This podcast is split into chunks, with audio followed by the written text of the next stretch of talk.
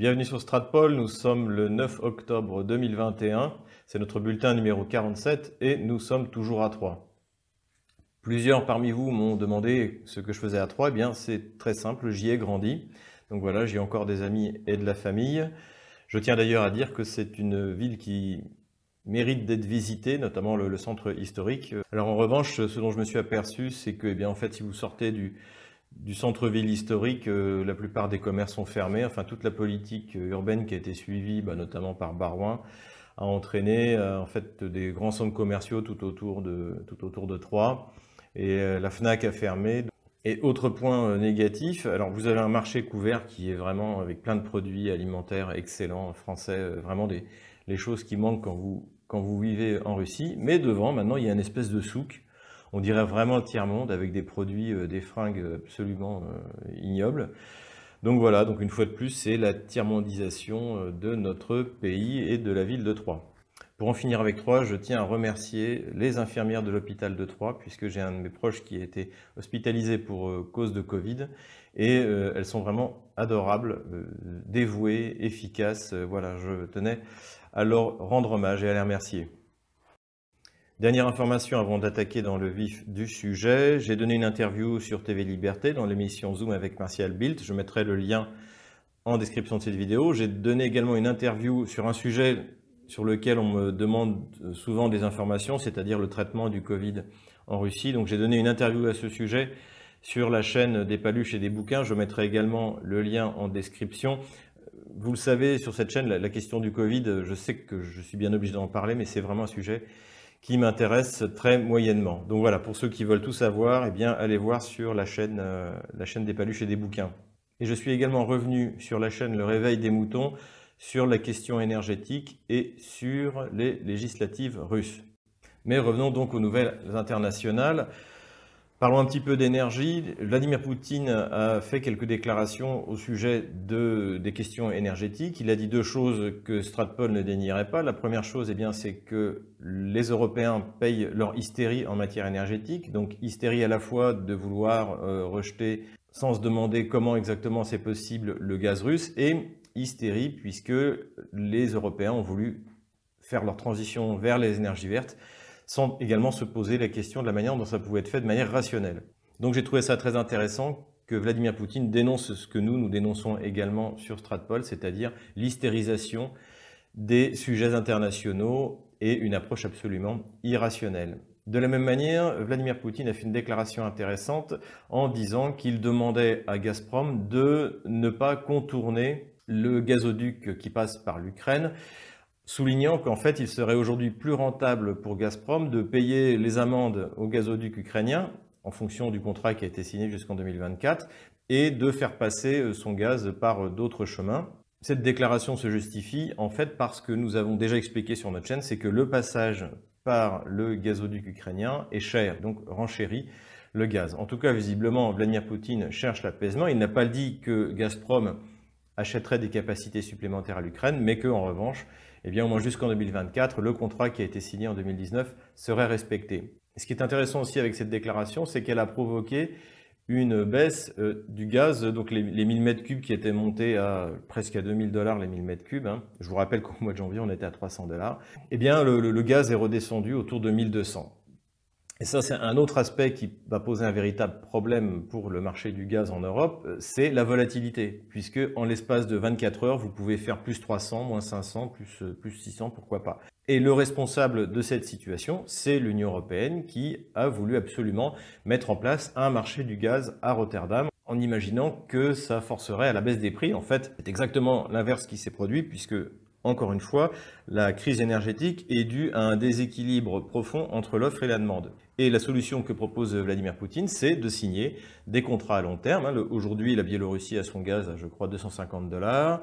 La Hongrie doit l'avoir autour de 300. La Serbie s'apprête à signer un contrat du même type. La Bulgarie également. Et c'est en fait la seule solution aujourd'hui C'est la solution qui sera, on l'espère, adoptée par la France, mais également par les autres pays européens qui ont demandé une enquête sur la raison pour laquelle eh bien, le prix de l'énergie avait autant augmenté. Les raisons, on leur a déjà donné, il n'y a qu'à juste écouter Stratpol. Donc voilà, on va voir ce que ça va donner. Ce qu'on peut espérer dans le meilleur des cas, c'est que la France va signer un contrat de long terme, en tout cas en augmentant la livraison du gaz russe à long terme avec un prix euh, raisonnable et également de relancer une nouvelle politique nucléaire pour la France. C'est sans doute le sens de la visite qu'a fait récemment Emmanuel Macron vis-à-vis d'un fournisseur en fait de, de, centrales nucléaires de petite taille. De toute manière, il y a deux ans, un appel d'offres a été lancé pour construire une nouvelle centrale nucléaire. Le retour au nucléaire en France semble désormais inévitable et pour les écologistes ou tous les partis à tendance écologiste comme la France insoumise, c'est plutôt une mauvaise nouvelle puisque les Français vont se prendre la crise énergétique en plein visage juste avant les élections présidentielles. Emmanuel Macron a organisé un sommet France-Afrique sans la présence des chefs d'État africains. Et cette opération est très révélatrice de l'approche de la gauche française vis-à-vis de l'Afrique. Tout d'abord, Emmanuel Macron refuse de voir les nations africaines, mais ne voit que l'Afrique. Alors on sait qu'il aime beaucoup les Africains, mais pour lui, en fait, c'est bien sûr d'un côté un électorat potentiel en France, donc il espère mobiliser les Africains, les Français d'origine africaine pour les prochaines élections, mais également c'est une manière pour un, bourgeois gauchiste en fait de voir l'Afrique comme un ensemble unique avec des Noirs et des Arabes. Et ce qui est effarant, c'est que sur le continent africain, il ne voit pas les nations, comme si un Burkinabé était un Malien, était un Mozambiquais, était un Sud-Africain, était un Algérien, était un Marocain, un Tunisien, etc. On pourrait qualifier cette vision de néocoloniale. On a l'impression d'entendre Jules Ferry qui explique euh, en 1880 que eh bien les, les races supérieures ont un droit et un devoir sur les races inférieures. Ah, rappelons qu'encore une fois, la colonisation est l'œuvre de la gauche. Et au-delà de ça, les échanges qui ont lieu entre Emmanuel Macron et les représentants donc de l'Afrique, hein, qui ne sont pas des États, qui sont de, simples citoyens, et visiblement des organisations, des artistes, euh, sont aussi absolument lunaires. Une artiste expliquait que la France et l'Afrique vivaient d'un mariage forcé depuis 500 ans alors, je ne vois pas trop de quoi elle parle. Bon, après, ça, c'est sans doute les effets du système éducatif français euh, en France ou en Afrique. On raconte n'importe quoi. Le XVIe siècle, pour la France, c'est les guerres d'Italie, les guerres de religion. Je ne vois pas en quoi l'Afrique euh, nous intéressait à l'époque. D'ailleurs, l'Afrique nous a vraiment intéressé, a vraiment intéressé la gauche française à la fin du XIXe siècle. Euh, auparavant, les seuls contacts qu'on a eus, euh, il y avait bien y avoir quelques comptoirs, mais c'était surtout la, lutte contre les raids de pirates arabes sur les, côtes françaises. Il n'y avait pas que les côtes françaises, d'ailleurs, hein, toutes les côtes de la Méditerranée euh, en Europe, pour capturer des esclaves, ce qui avait d'ailleurs poussé le, le, roi de France Louis XIV à brûler deux fois Alger et une fois Tripoli, pour dissuader les habitants de ces villes d'organiser les raids esclavagistes sur nos côtes. Voilà, en gros, à part quelques comptoirs, les seuls contacts qu'on avait avec l'Afrique jusqu'au 19e siècle. Et s'il y a bien eu un mariage forcé du continent africain avec quelqu'un, c'est avec l'Empire ottoman, notamment pour la traite négrière. Et d'ailleurs, puisqu'on parle de cette période précoloniale, cela confirme une fois de plus qu'il n'y a pas d'histoire de l'Afrique, il y a euh, l'histoire de puissances africaines, et d'ailleurs le Maroc n'avait pas été tendre vis-à-vis -vis de l'Afrique noire à cette époque. Enfin bon, en tout cas c'est une nouvelle euh, maladresse, voire une erreur, voire une faute d'Emmanuel Macron en matière de politique étrangère, euh, qui se permet d'organiser de manière très arrogante un, sommet France-Afrique sans les chefs d'État africains. J'attends de voir la réaction de ces chefs d'État. Mais rappelons d'ailleurs que ce n'est pas la première fois que Emmanuel Macron manque de respect vis-à-vis des chefs d'État africains. On se souvient qu'il avait demandé au président du Burkina Faso de réparer la climatisation. C'était vraiment très humiliant. Donc on a vraiment cette gauche colonialiste, néocolonialiste, arrogante comme elle l'était à la fin du 19e siècle. Autre grand moment de ridicule de la gauche française de gouvernement, ça a été l'audition par le comité des affaires étrangères du Parlement français de Jean-Yves Le Drian, donc notre ministre des Affaires étrangères, au sujet de l'affaire australienne dont nous avons déjà parlé. Rapidement, pour revenir sur cette affaire, j'en arrive à la conclusion qu'en fait, il n'y a pas réellement au sein de l'OCUS un projet industriel. Je pense que le but réel et immédiat de cette proclamation de l'OCUS, c'était d'expulser la France de marchés qui lui sont interdits par Washington. Et la grande faute de Jean-Yves Le Drian et du gouvernement socialiste, eh bien, c'est de ne pas avoir tiré les leçons ni de l'affaire Nexter au Canada dont nous avons déjà parlé dans nos précédentes vidéos, ni de l'échec d'Airbus dans le cadre des ravitailleurs américains qui, de la même manière, avaient un partenaire américain, avaient gagné l'appel d'offres et pour finir, se sont fait expulser de ce marché. Alors l'explication de Jean-Yves Le Drian a été tout simplement pathétique. Et pardonnez-moi cette familiarité, mais euh, lorsqu'on est cocu, on ne le crie pas sur les toits. Et c'est exactement ce qu'a fait Jean-Yves Le Drian. Et d'ailleurs, je pense qu'il a dit la vérité. Il a expliqué que les, au contraire, jusqu'au dernier moment, les contacts étaient bons, qu'il y avait des difficultés, mais qu'elles étaient résolues. Il a même souligné que la France euh, et l'Australie avaient créer un terme spécifique pour euh, euh, symboliser leur euh, amitié nouvelle et leur coopération. c'est le terme d'affinity. Je veux dire qu'au début, j'ai cru que c'était une blague, mais finalement, j'ai vérifié effectivement. À partir de 2018, eh bien, on parle d'affinity entre l'Australie et la France. Donc, on, on, assiste à une espèce de confession d'un mari trompé qui montre que sa femme lui a été infidèle et qu'il n'a rien vu arriver et qu'en revanche, tout est pardonné et que finalement on va pouvoir repartir et que quoi qu'il arrive, la France fait partie de cette alliance occidentale indo-pacifique et que bien notre adversaire euh, est la Chine. Donc visiblement, ni Jean-Yves Le Drian ni Emmanuel Macron n'ont tiré la moindre leçon de ce qui s'est passé dans cette affaire.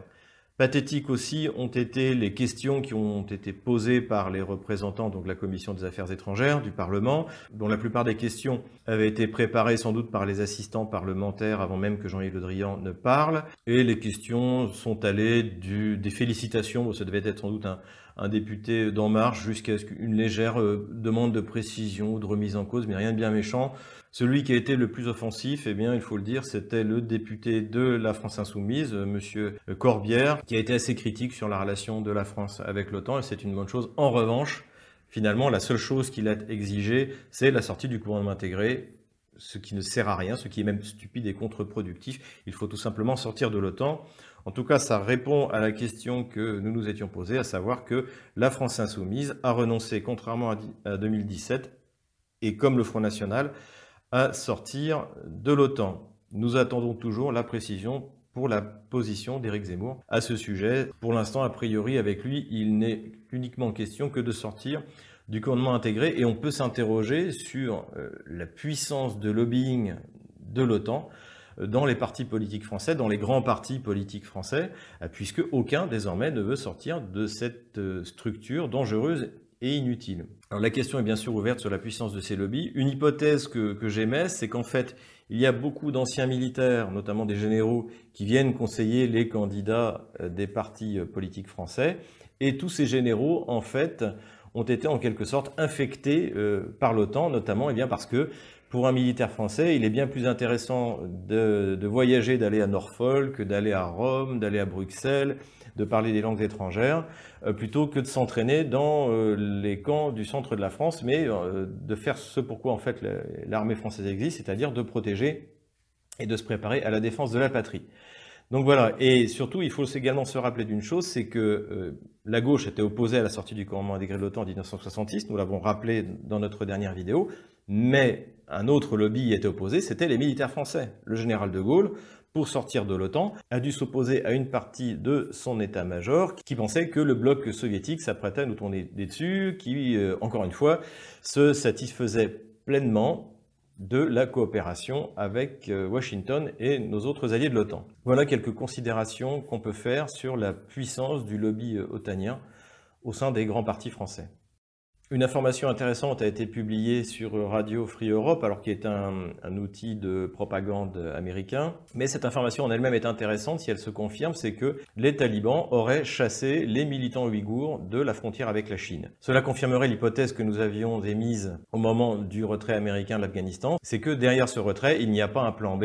Le matériel qui a été abandonné n'a pas été en fait abandonné pour être donné aux talibans, il devait être donné à l'armée euh, afghane comme les soviétiques avaient fait en 1989. Et cela confirme également que la situation a profondément changé par rapport à celle qui était en 1989, par rapport à celle qui était au début des années 2000. C'est-à-dire que la Chine a les moyens aujourd'hui d'avoir une politique, on va dire, proactive avec l'Afghanistan. Et de fait, les talibans semblent réellement vouloir avoir une relation apaisée avec leurs voisins, que ce soit la Chine, que ce soit les pays d'Asie centrale ou avec la Russie. Il y aura bien sûr de l'instabilité en Afghanistan, je dirais c'est presque structurel euh, dans le pays. Et on a vu d'ailleurs qu'il y a eu un attentat dans une mosquée chiite. Et rappelons que grâce à la présence américaine, l'État islamique a pu créer des bases d'entraînement sur le territoire afghan. Ça avait été condamné d'ailleurs par euh, l'ancien président afghan Hamid Karzai. Je vous renvoie à notre vidéo sur cette question. Affaire à suivre donc, en tout cas pour l'instant, l'évolution des événements donne raison à notre hypothèse première d'un départ total et complètement désorganisé des Américains d'Afghanistan. Dernier thème pour notre vidéo qui va de nouveau traiter de la question des armes hypersoniques puisque les Russes ont réussi le premier tir d'un missile Tsirkon hypersonique à partir d'un sous-marin en plongée.